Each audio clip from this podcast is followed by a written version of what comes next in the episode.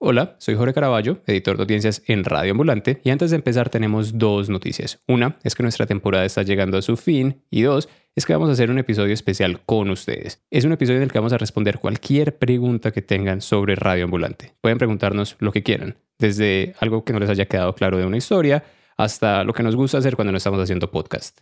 Para dejar sus preguntas ingresen a radioambulante.org slash pregunta.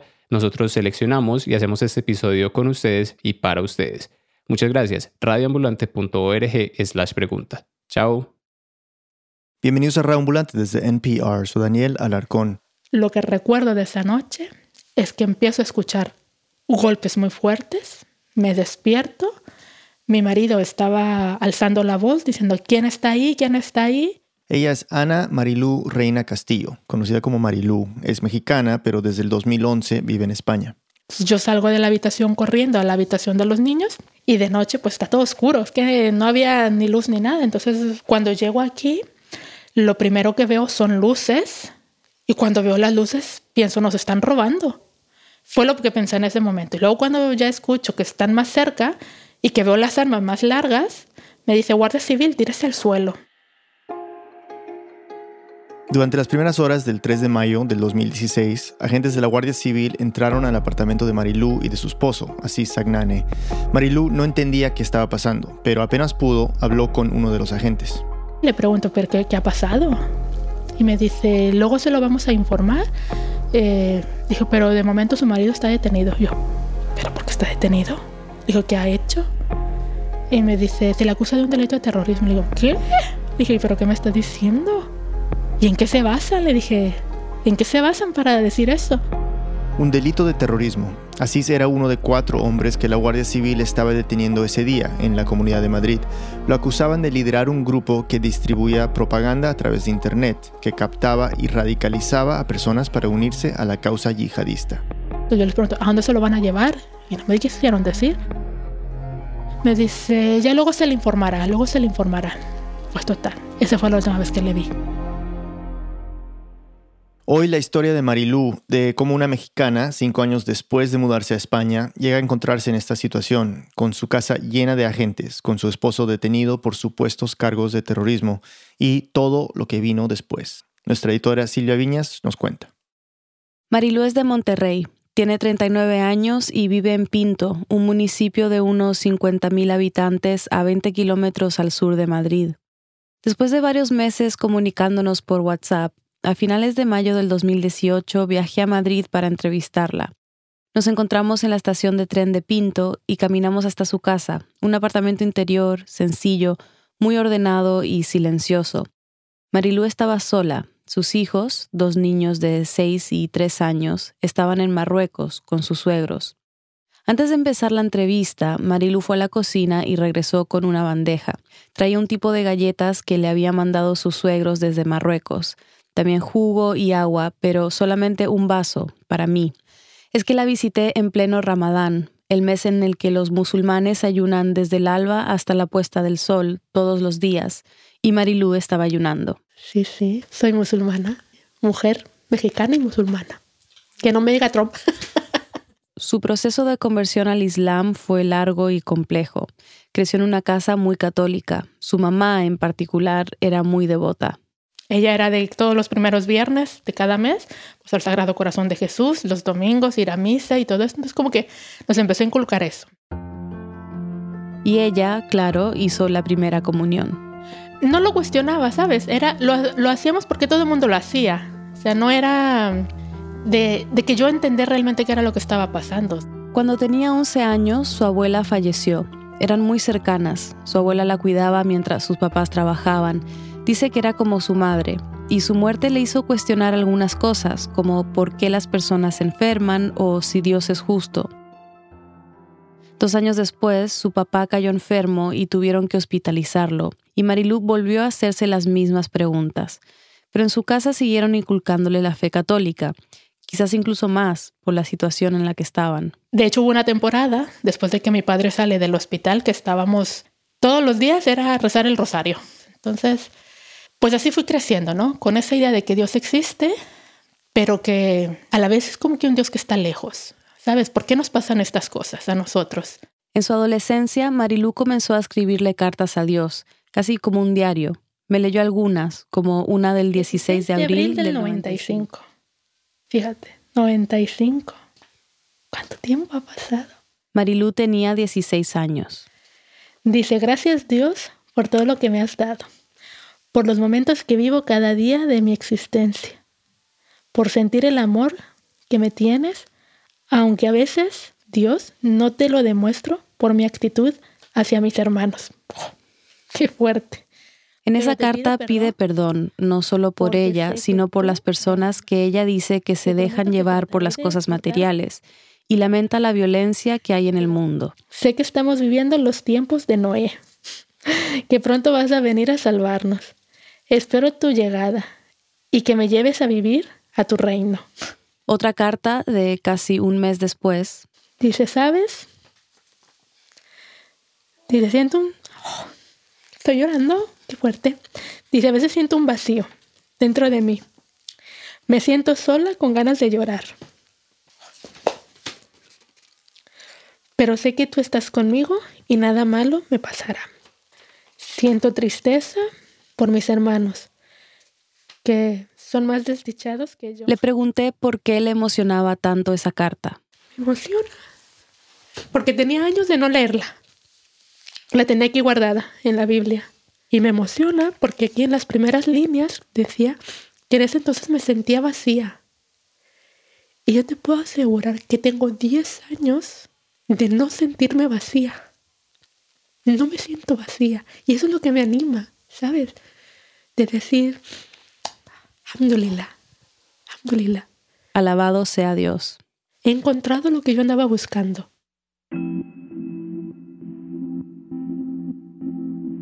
Tres años después de escribir esas cartas, en el 98, ya con 19 años y estudiando psicología en la Universidad Autónoma de Nuevo León, Marilú se sentía un poco inquieta, sin saber qué iba a pasar con su vida cuando llegara el cambio de milenio, todavía sintiendo ese vacío al que se acaba de referir. Y un día, un compañero de la facultad la invitó a un retiro católico. Dice que ahí su fe empezó a ser más genuina. O sea, decir, Dios está siempre entonces ahí es donde yo empiezo a, a, leer más la Biblia y te digo, esta Biblia que yo, que yo tengo aquí, pues fue esa primera Biblia que yo llevé. Me mostró esa Biblia. Es pequeña pero gruesa, de tapa azul. En el desgaste de las páginas y de la tapa se nota que ha sido leída y estudiada, cargada por años en bolsos o mochilas. Después de ese retiro, Marilú empezó a involucrarse más con la Basílica de Guadalupe de Monterrey. Mientras seguía estudiando en la universidad, ayudaba a los sacerdotes, a las monjas, daba charlas a colectivos vulnerables de la ciudad y le encantaba. El estar en contacto con la gente era como que me llenaba, me llenaba mucho, pues, porque una sola palabra puede cambiar la perspectiva de una persona. Y bueno, pues así fue todo ese procedimiento, todo ese proceso de ir creciendo, irme formándome tanto en lo profesional como en lo espiritual. Su plan era ir en misiones católicas cuando terminara la carrera, pero se empezó a preguntar, ¿y si lo mío es ser monja? ¿Es dedicarme por completo a Dios? Y empecé ese proceso. Tomó cursos e incluso fue a un retiro de una semana con jesuitas, pero no llegó muy lejos en ese proceso vocacional, no por falta de fe o compromiso de su parte, sino porque pasó algo que la desilusionó. Marilú me contó que un seminarista, un hombre que estaba preparándose para ser sacerdote, empezó a acosarla. Cuando ella lo rechazó, él la acusó a ella de estar coqueteando con él. Marilú dice que el director del proceso vocacional le creyó a él. Dice que le pareció machista, que le abrió los ojos a la jerarquía que existía en la iglesia. Fue muy duro aceptar que ser monja no iba a ser para ella por más que lo quisiera. Pero todo esto no hizo que se alejara de la iglesia o de la religión. Al contrario, empezó a ir más a misa, a confesión. En ese entonces ni por aquí se me pensaba por la mente que me iba a cambiar de religión. Es que jamás lo pensé, jamás. Empezó a ejercer como psicóloga y durante una de sus terapias se encontró con la coordinadora de un colegio católico en el que Marilú había dado charlas religiosas. Necesitaban una maestra de catequesis y la coordinadora le ofreció la posición a Marilú. Ella aceptó. Es que combinaba dos cosas que le gustaban, trabajar con niños y hablar de Dios. Aunque ya no estaba en el proceso para ser monja, Marilú siguió estudiando. Se anotó en un curso sobre la Biblia y en una clase el maestro dijo que de los hijos de Abraham, Isaac e Ismael, saldría una gran descendencia. Marilú tenía claro quiénes eran la descendencia de Isaac, la casa de Israel, los judíos, pero quería saber sobre la descendencia de Ismael. Entonces fue a preguntarle a un sacerdote en quien confiaba. Y me dice, ¿no lo sabes? Le digo, pues no. Digo, pues son los musulmanes. Y yo, ¿cómo? Sí, yo el concepto que tenía de los musulmanes era el 11 de septiembre. Dijo, terrorismo y todo eso. ¿Cómo puede haber una gran descendencia por parte de ellos? Y bueno, así quedó. En el 2007 hubo un foro de las culturas en Monterrey. Fueron varios representantes de diferentes religiones. Las actividades y los eventos se enfocaban en cuatro temas, diversidad cultural, sustentabilidad, conocimiento y paz. Y para mi sorpresa había muchos stands de todas las religiones y había uno que decía Islam. Entonces, como iba preguntando uno por uno, porque dije, esto me va a ayudar para mi clase. Como maestra de catequesis tenía que enseñar sobre las tres grandes religiones monoteístas, el judaísmo, el islam y el cristianismo. Entonces se acercó al stand de los musulmanes. Y resulta que ahí entablamos un debate como de una hora. Que luego mi madre me decía, Mariluya, por favor, vámonos, que se está reuniendo mucha gente. Y yo, no, que espera, que tengo dudas, que tengo que preguntar. Lo que más le sorprendió era que hablaran español, que fueran mexicanos de Monterrey. Como que no me cuadraba en mi cabeza, o sea, siempre ubicas, bueno, árabes allá muy lejano, no alguien que esté ahí cerca. Entonces empecé a platicar con ellos, les contaba mis dudas, les decía, bueno, sí, pero ustedes son terroristas. o sea, directo. directamente. Directo, sí, sí, Juanes y esto. me dijeron, no, no, no. El Islam nada tiene que ver con el terrorismo. El 11 de septiembre eh, no sabemos qué es lo que haya pasado, pero eso nada tiene que ver con el Islam y nada de esto. yo, ¿va? Vale. Y le aclararon un punto que para Marilú era lo más importante, que creían que solo hay un Dios. También le explicaron que para ellos Jesús no es Dios ni el Hijo de Dios, pero sí un profeta. Le dije, a ver, platícame un poco más sobre eso. Y bueno, pues empezamos a platicar y luego me dice, mira, yo no te puedo platicar mucho porque yo no te quiero confundir ni nada. Le dieron libros y folletos para que estudiara. Marilú volvió al otro día y le dieron otro libro. Empezó a leer y estudiar todo lo que le dieron, y unas semanas después fue por primera vez a una mezquita, a la única de Monterrey. Su propósito inicial al acercarse a los musulmanes en ese foro, agarrar material para su clase, había cambiado, ya era algo más. Se empezó a juntar más con ellos, a hacer amigas musulmanas y siguió estudiando tanto del Islam como del catolicismo. Le pedía libros sobre la historia de la Iglesia Católica al sacerdote. Entonces empiezo a leer eso y digo, ¡Ah! o sea, todo lo que yo había creído se ha ido desvaneciendo, que no lo podía creer. Se empezó a desencantar del catolicismo, pero igual seguía enseñando la religión católica en un colegio. Y bueno, en esa época, estamos hablando que era mayo, ellos tenían que hacer la confirmación. Y cuando lo estaba preparando, yo entré en conflicto conmigo misma. Dije, pero entonces, ¿qué le estoy preparando? Si yo ya no creo en esto, si tengo dudas. Y esa fue una época horrible de mi vida. O sea, fue, le llaman desierto espiritual, donde estás como, a ver qué está pasando realmente. Todo lo que me han enseñado, lo que me han inculcado, lo que he aprendido o lo que yo sabía, resulta que no es así. Entonces, Marilú decidió alejarse de todo. Yo ya no quise ni ir a la iglesia, ni hablar con los musulmanes. Le dije, esta es una decisión únicamente de Dios y mía. Y empecé a orar, yo solita, en mi habitación. No quería que nadie la influyera. Ya había leído, ya había investigado, ya había conversado sobre sus dudas tanto con los musulmanes como con el sacerdote. Era el momento de tomar una decisión. Después de unos tres meses, dice que se dio cuenta que... Decía, entonces ellos tienen razón. En este caso los musulmanes, es que ellos tienen la razón. Y ya, cuando yo ya estaba segura realmente de que Jesús no es Dios, fue cuando dije, ¿sabes qué? Pues quiero ser musulmana. Ahora tenía que contarle a su familia. Sabía que no iba a ser fácil. Les digo, ¿sabes qué? Pues yo creo que el Islam es lo que yo quiero. Mi madre me dijo, ¿qué? no, ya te han lavado el cerebro esta gente. ¿Qué quieres? Que te maten. Le digo, nadie me va a matar. Dije, nadie me va a matar. Le dijo a su mamá que ese tipo de prejuicios, los mismos que ella había tenido hasta meses antes, eran solo eso, prejuicios. A cada argumento que ella me decía, le decía, vale, vamos a ver. Por ejemplo, sobre el velo. Es que la gente dice, ah, es que la musulmana se cubre el cabello. No, es que no es que se cubra el cabello, es que cubre el aura. Y el aura para la mujer va desde la cabeza hasta los pies.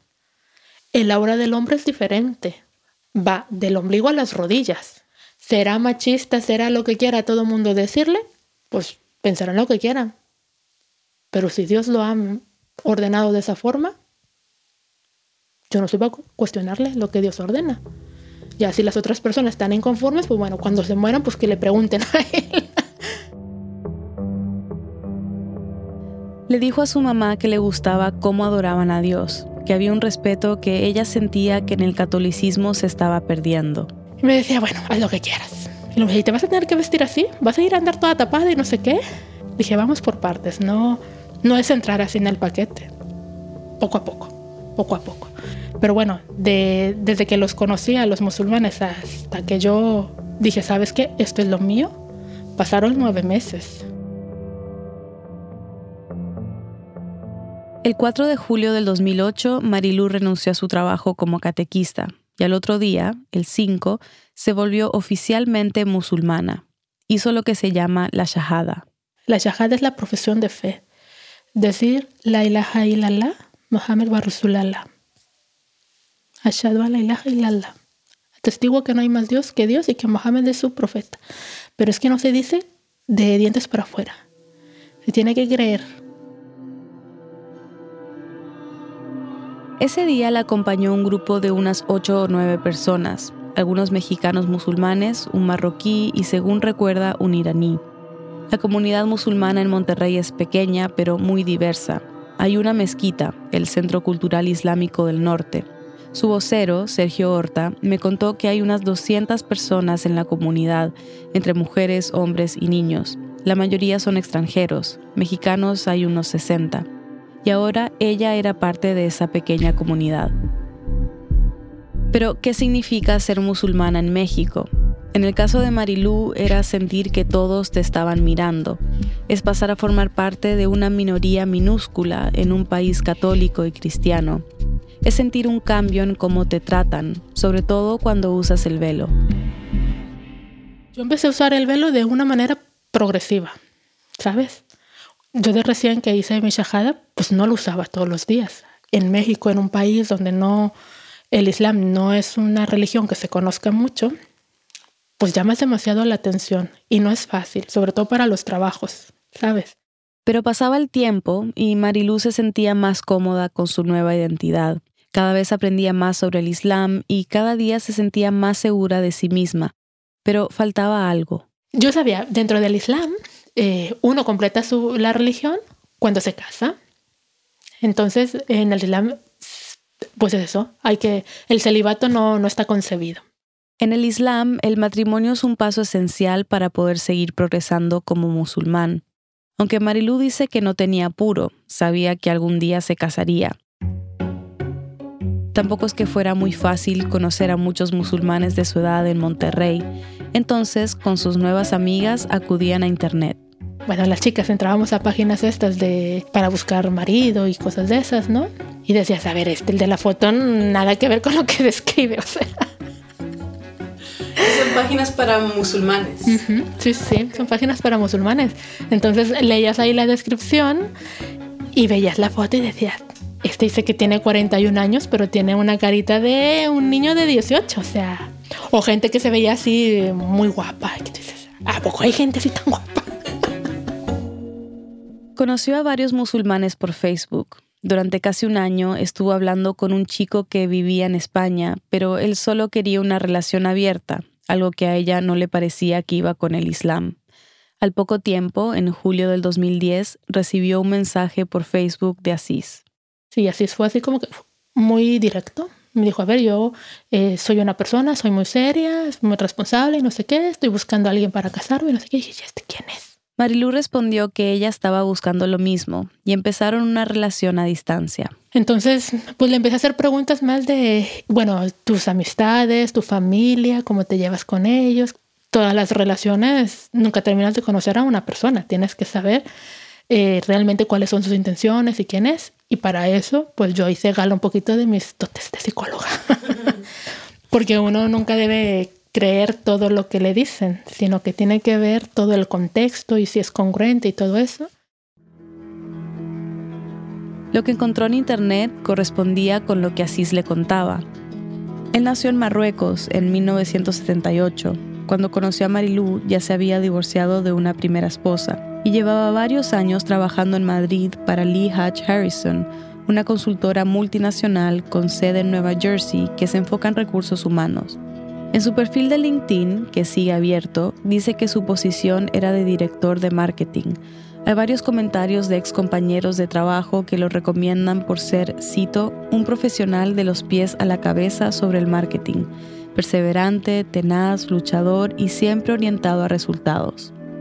Estuvieron hablando y conociéndose mejor por varios meses. Cada uno le presentó sus padres al otro virtualmente, hasta que en noviembre Asís le empezó a hablar de matrimonio. Le dije, mira, tú ponlo en oración a Dios y yo también, porque esa fue otra de las partes que me gustó de él, de que conocía un poco el Islam, no, no es el típico que dice, ah, sí, eh, soy musulmán, pero hago lo que me da la gana. Pues no, no, no. Entonces, pues bueno. Asís llegó a Monterrey en la noche del 25 de diciembre. Marilú dice que cuando lo vio en el aeropuerto se le aceleró el corazón como a un adolescente. Siempre que hablaban por internet, él estaba sentado, entonces lo que más le impresionó fue ver lo alto que era. Habían planeado casarse el 26 de diciembre en la mezquita, pero antes de la ceremonia, Asís fue a la casa de Marilú para conocer a su familia en persona. Y por la noche fuimos a la mezquita y ya nos, nos casamos ahí por lo religioso. Marilú ya le había contado al imam que querían hacer la ceremonia ese día, algunas chicas de la mezquita llevaron comida, pero en general Marilú dice que fue una boda religiosa muy sencilla. Pero su mamá también quería hacer una recepción para el resto de las personas que no fueron a la boda en la mezquita, para familiares y amigos que no eran musulmanes. Luego el día 28 de diciembre, el Día de los Inocentes. y bueno, era un evento para 60 personas más o menos. Y fue la mitad. La otra mitad yo creo que se creyó que era una broma. El 2 de enero volaron a Madrid y llegaron a vivir al apartamento de Asís en Pinto. Pues siempre llegas con la expectativa, ¿no? De que hay un país nuevo, costumbres nuevas y demás. O sea, todo era nuevo para mí, llegamos y todo. Yo llegué en una peor época, que fue en el 2011, cuando empezaba aquí la crisis más, más difícil. O sea, fue a mí me sorprendía ver a tantísima gente buscando comida en los contenedores que yo decía, esto ni pensarlo. En Pinto, la comunidad musulmana es un poco más visible. Hay una mezquita y su vocero, Mohamed Samadi, me contó que se calcula que hay unos 1.200 musulmanes. Aquí Marilú ya no se sentía como que era la única usando velo, por ejemplo. Sí, sí. Yo llego aquí, veo que hay un montón de musulmanes, de mujeres que utilizan velo, y yo dije, ah, pues mira, me sentía libre, entre comillas libre. Decir, bueno, me voy a vestir y no voy a llamar la atención. Pasaré como alguien más. No es que pasaba desapercibida, pero indudablemente era diferente. Había otros retos. Marilú no hablaba árabe, entonces no era tan simple crear amistades íntimas dentro de esa comunidad. Un problema que no había tenido entre los musulmanes en México. Al mismo tiempo, al verla, los españoles asumían que era de Marruecos o de otro país islámico. Incluso iba por la calle y gente que yo creo que piensan que no hablo español dicen cosas como me das asco o vete a tu país. Una pausa y volvemos. El siguiente mensaje viene de Squarespace, patrocinador de NPR. Squarespace le permite a pequeños negocios diseñar y crear sus propias páginas web usando layouts modificables y otras funciones de e-commerce y edición móvil. Además, Squarespace te permite optimizar tu página para los motores de búsqueda. Ingresa a squarespace.com/npr para obtener una prueba gratuita y cuando estés listo para lanzar tu página, usa el código NPR para ahorrarte 10% en la compra de tu primer sitio web o dominio. Hola, soy María Hinojosa del programa Latino USA en NPR. ¿Qué les parece? Hay casi 60 millones de latinos y latinas en los Estados Unidos. Nosotros documentamos esas historias y esas experiencias cada semana. Encuéntranos en NPR One o en donde escuchas tus podcasts.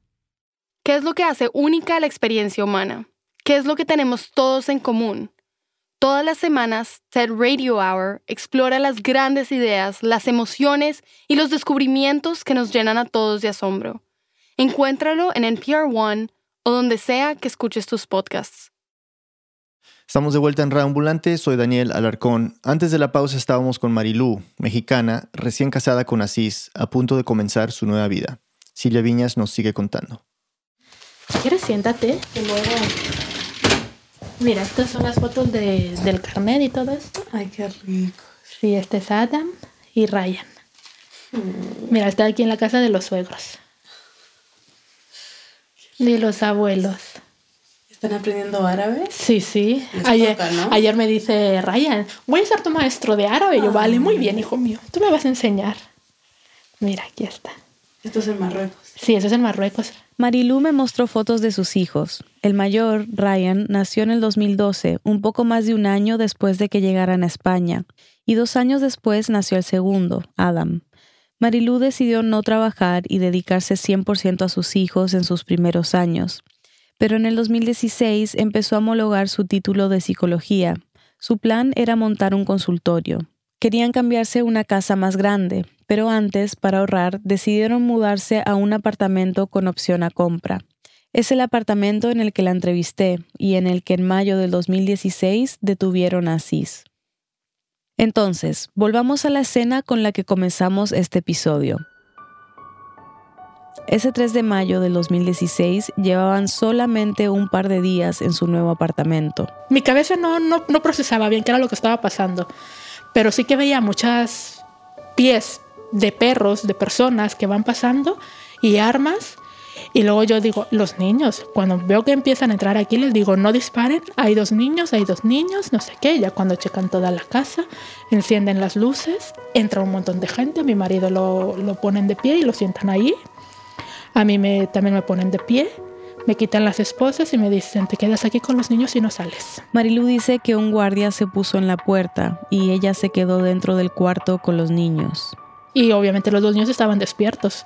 Ryan estaba con cara de, ¿qué está pasando aquí? Y Adam estaba, pues, pequeñito, iba un año y medio, estaba risa y risa él. y además porque veía a los perros, ¿no?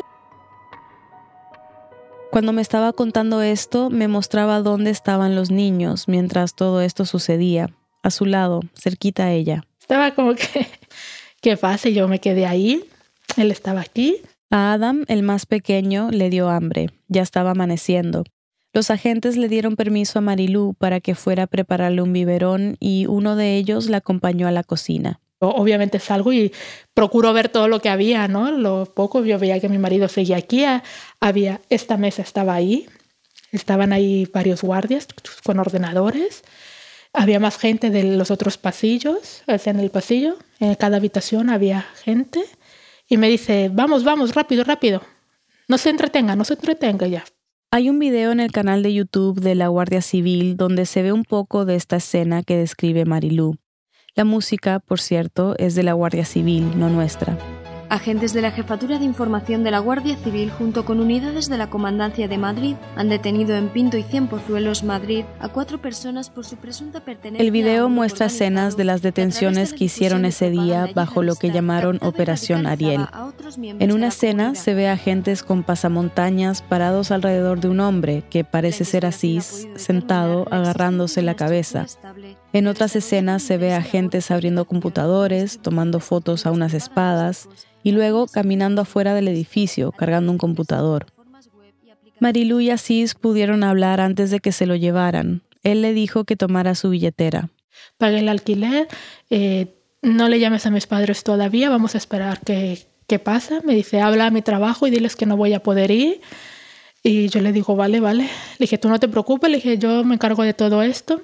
Este, vamos a salir según los policías que estaban aquí. Me dijeron, esto en 72 horas o queda en libertad o pasa a disposición judicial, que no sé qué. Le dije, mira, en 72 horas ya estarás en libertad. Le dije, esto simplemente ha sido un error, tú no te preocupes. Le dije, tú no te preocupes por nada de lo de aquí afuera. Le dije, tú céntrate en ti, que tú estés bien y todo esto. Entonces yo les pregunto, ¿a dónde se lo van a llevar? Marilu tardaría días en enterarse a dónde se habían llevado a Cis. Finalmente, con ayuda de un abogado, al día siguiente lo ubicaron en los calabozos de Tres Cantos, al norte de Madrid. También se enteró de algunos detalles de las acusaciones en su contra. Las autoridades nombraban a Asís como líder de un grupo que distribuía propaganda yihadista, que captaba y radicalizaba a personas en Pinto. Leer o escuchar noticias sobre operaciones policiales como esta se ha vuelto bastante común en España. Las notas de prensa de la Guardia Civil sobre estas detenciones suelen apuntar a que, y cito, se han potenciado todas las investigaciones relacionadas a este tipo de terrorismo. Esto desde que se elevó el nivel de alerta antiterrorista en el país. Pasaría de ser de nivel 3 sobre 5 este es José Fernández Díaz, el ministro del Interior del momento, en una rueda de prensa el 26 de junio del 2015. Estaba anunciando que la alerta de un 3 sobre 5, que significa medio, la estaban subiendo a un 4 sobre 5, alto. Este incremento del nivel de alerta supone básicamente un refuerzo de la prevención y de la protección de la investigación que los cuerpos y fuerzas de seguridad cuando en España se habla de la lucha contra terroristas yihadistas, se piensa primero en los atentados del 11 de marzo del 2004 cuando explotaba la primera bomba en uno de los vagones del tren de cercanías que se estaba acercando a esa hora a la estación de Atocha. Allí los terroristas han colocado... Cuando 10 explosiones en cuatro trenes de Madrid dejaron a 193 muertos y unos 2.000 heridos. Así se reportó ese día. El Ministerio del Interior ha confirmado, dice que no tiene dudas de que detrás de esta masacre, detrás de este atentado, está ETA y que ha sido el atentado. Que había sido ETA, el grupo separatista vasco que se fundó a finales de los 50. Y esto es importante, explico. Estos atentados fueron solo tres días antes de las elecciones presidenciales y pensar que había sido ETA era lo más lógico. A pesar de que la agrupación cesó su actividad armada en el 2011 y se desmanteló en mayo del 2018, en ese momento, el 2004, ETA seguía activo. Su guerra contra el Estado español había cobrado cientos de muertos y miles de heridos. Solo meses antes, en diciembre del 2003, la policía había detenido a dos miembros de ETA que planeaban detonar dos bombas dentro de un tren en Madrid. Pero esta vez no fue ETA, Dos días después de los atentados, la policía en Madrid hizo los primeros arrestos, cinco personas que presuntamente eran parte de una célula de Al-Qaeda. Y en la noche de ese mismo día, la policía encontró un video donde terroristas vinculados a Al-Qaeda celebraban los atentados y explicaban que eran represalias por el apoyo y participación de España en la invasión a Irak y Afganistán. El 11M sigue siendo el atentado yihadista que ha dejado a más víctimas en España, y a raíz del atentado cambió el enfoque de las fuerzas de seguridad españolas. Se dieron cuenta que el terrorismo al que se enfrentarían en el futuro sería muy diferente al de ETA, que tendrían que destinar más recursos y funcionarios a luchar contra un terrorismo global, un terrorismo que hacía ataques más letales. Ahora, volvamos al 2015, cuando España subió el nivel de alerta antiterrorista a alto. Francia mantiene su nivel de alerta tras el atentado terrorista contra el semanario Charlie Hebdo y el presidente François Hollande España y el resto de Europa estaba en alerta. El ataque ha sido descrito como un ataque al corazón de las libertades, de la libertad de expresión en particular. El 7 de enero, terroristas de una filial de Al-Qaeda habían entrado a las oficinas del semanario satírico Charlie Hebdo en París, matando a 12 personas y dejando a 11 heridas. Dos días después, un atacante que dijo responder al Estado Islámico tomó rehenes en un mercado kosher de París y asesinó a cuatro personas. Cinco meses después, el 26 de junio, el día que España decidió subir el nivel de alerta antiterrorista, hubo atentados yihadistas en Francia, Túnez y Kuwait. el día anterior en Somalia. De forma prácticamente paralela al atentado en el sur de Francia, se registraron dos tiroteos en dos hoteles de Túnez. En el ataque, al menos 37 turistas murieron. También una mezquita en Kuwait fue atacada por el grupo terrorista Estado Islámico. Al menos 25 personas perdieron la vida. Y el 29 de junio era el primer aniversario de la declaración del califato del Estado Islámico, también conocido como ISIS. Es el sueño que se mece en la cuna yihadista, miembros de ISIS que hablan abiertamente de reconquista. Y los digo, España es tierra de nuestros abuelos. Para los integrantes de ISIS, España y casi toda la península ibérica, España y Portugal, tiene otro nombre, Al-Andalus. Así se llamó cuando fue gobernado por musulmanes por más de 700 años durante la Edad Media para ISIS, Al-Andalus es una tierra que les quitaron a la fuerza y que quieren recuperar a como dé lugar.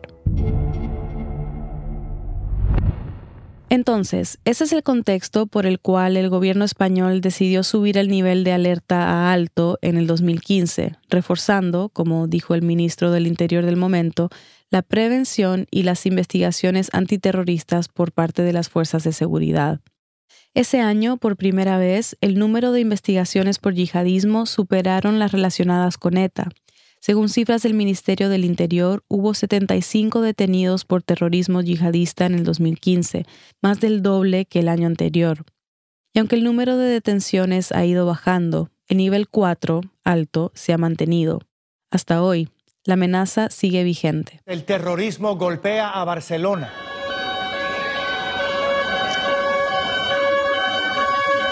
Una furgoneta atropelló a una multitud en la zona de las Ramblas, causando la muerte de al menos 13 personas, 100 heridos en el peor ataque terrorista que sufre España desde los atentados de Madrid del año 2004. El 17 de agosto del 2017, un atentado en Barcelona dejó a 14 muertos y 137 heridos. Días después, el Estado Islámico publicó un video en español amenazando que habría más atentados y diciendo que, cito, con el permiso de Alá, Al-Andalus volverá a ser lo que fue, tierra de califato. Volvamos a Marilú. El día que arrestaron a Cis. Ese mismo día 3, cuando ocurre todo esto, pues digo, me choco con la realidad. Digo, ¿y ahora qué hago? El apartamento, que ya estaba medio ordenar por la mudanza, había quedado todo desordenado después de la detención de Asís. Tiraron todos los libros, checaron uno por uno me acuerdo que los balones que teníamos de los niños y un, y un balón grande de gimnasia, todo, todo cha, cha, cha. lo pincharon, quitaron los cuadros, eh, bajaron las persianas y había bolsas y cajas que todavía no habíamos desempacado, todo lo, lo sacaron. Marilú dice que la puerta del apartamento había quedado destrozada. Entonces ella y los niños se quedaron en la casa de unos amigos por unos días hasta poder arreglarla consiguió un abogado quien puso un recurso para pedir que dejaran a Asís en libertad, pero se lo rechazaron por riesgo de que se fugara o de que destruyera pruebas o de que siguiera participando de lo que se le acusaba, compartir propaganda yihadista o captar gente. Apenas pudo, Marilú regresó a su apartamento. Ya me vine para acá con los niños y mientras más pronto hagamos la vida normal, mejor. El mayor de sus dos hijos, Ryan, tenía cuatro años en ese momento. Obviamente no entendía lo que estaba pasando. No me lo preguntaba, porque Ryan es como que muy prudente, ¿sabes? No intuye las cosas, pero no no las dice, como que se las guarda. Pensaba que su papá se había ido de viaje. Pero ya que pasaban los días, pasaban los días y no no venía, era como que, Ryan, ¿te pasa algo? Me dice, no. Y yo, vale, le dije, ¿extrañas a papá? Y digo, vale, le dije, bueno, ya pronto lo vamos a ir a ver. ¿eh? Tú no te preocupes. Después de pasar por los calabozos de Tres Cantos en Madrid, a Asís lo trasladaron a otras cárceles. Apenas pudieron, Marilú y los niños lo fueron a ver. La primera vez, Marilú le dijo a Ryan que ellos iban a ir de viaje para ver a su papá. Pues mira, vamos a ir de viaje y mira el campo y mira las vacas y mira las ovejas. Y comenzó a asociar estas visitas al campo con su papá. Y siempre decía lo mismo. Que, y la granja de Abi, Abi significa papá en árabe. Bueno, papi. Decía, Abi está en una granja. ¿Y cuándo vamos a ir a ver a Abi? Luego ya fueron los niños a verla y todo esto. ¿Cómo fue, cómo fue eso? Pues muy duro. Me imagino.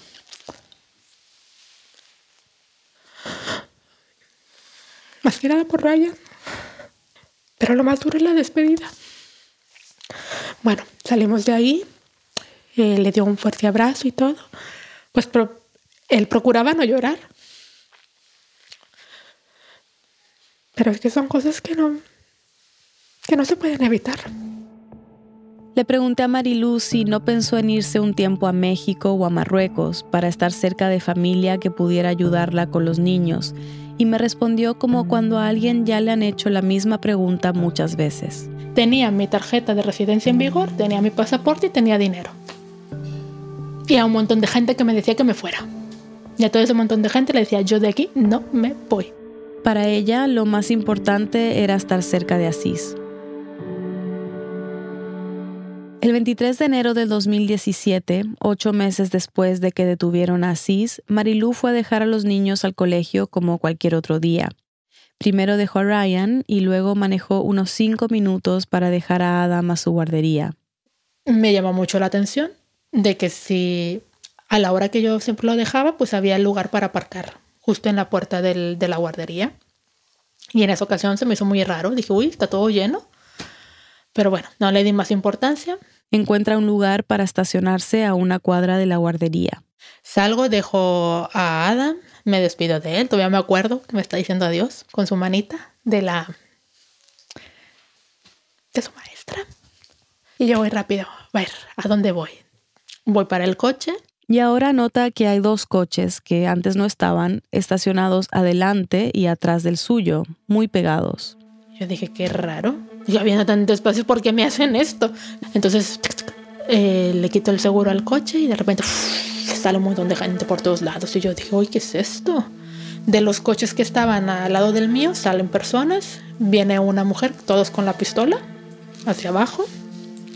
Y me dice, ¿usted es Ana Marilú? Le digo, sí, soy yo. Me dice, bueno, pues queda usted detenida. Me dijo que lo que más le avergonzó de esta escena es que dos mamás de niños de la clase de su hijo vieron todo el arresto. Los agentes la subieron al coche de la Guardia Civil y manejaron hacia el cuartel. Y voy pensando, ¿pero por qué me han detenido? Mejor se están confundiendo. A lo mejor quieren que declare algo. Y estos ya habrán dicho que me detienen nomás por decirlo. Yo en mi cabeza. Marilú hizo lo que pudo para mantenerse calmada y cuando me contó sobre su detención me hablaba con la misma tranquilidad. Le pregunté cómo lo logró. Tampoco sé cómo es posible. Y te digo, y mi mente me decía, es que no tienes por qué estar así. No tienes, o sea, tienes que gritar o poner resistencia. Es que había una paz. Es que había una paz que no lo sé explicar. No lo sé. O sea, ni grité, ni puse resistencia, ni nada.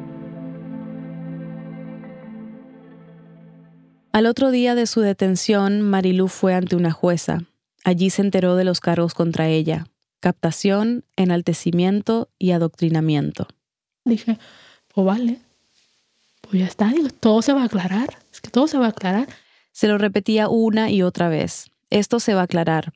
Y tenía que creérselo para no perder la esperanza. En el próximo episodio, Y además, si yo hubiera visto algo raro en él, por mínimo que fuera, pues yo justo en ese momento cojo a mis hijos y me voy. Cada vez que me llegaba un pensamiento de ellos, lo desviaba. Lo desviaba porque dije, es que me voy a hundir. Me voy a hundir. Míralo, aquí está. Hola, ¿qué tal? Hola, bienvenido. Ay, mi niño bonito, ¿cómo estás? Bien, aquí. ¿Cómo estás? Como si fuera a presentar un examen muy importante. Entonces, pues nada, vamos a ver qué ocurre. Silvia Viñas es editora y productora de Radio Ambulante, vive en Londres. Esta historia fue editada por Camila Segura y por mí. La música y el diseño sonido son de Andrés Aspiri y Remy Lozano. Ana Prieto hizo el fact-checking. Gracias a nuestra asistente editorial Victoria Estrada por su ayuda en esta historia. El resto del equipo de Radio Ambulante incluye a Lisette Arevalo, Gabriela Brenes, Jorge Caraballo, Andrea López Cruzado, Miranda Mazariegos, Diana Morales, Patrick Mosley, Laura Rojas Aponte, Barbara Sawhill, David Trujillo, Elsa Liliana Ulloa, Luis Fernando Vargas y Joseph Zárate. Carolina Guerrero es la CEO. Raambulante se produce y se mezcla en el programa Hindenburg Pro.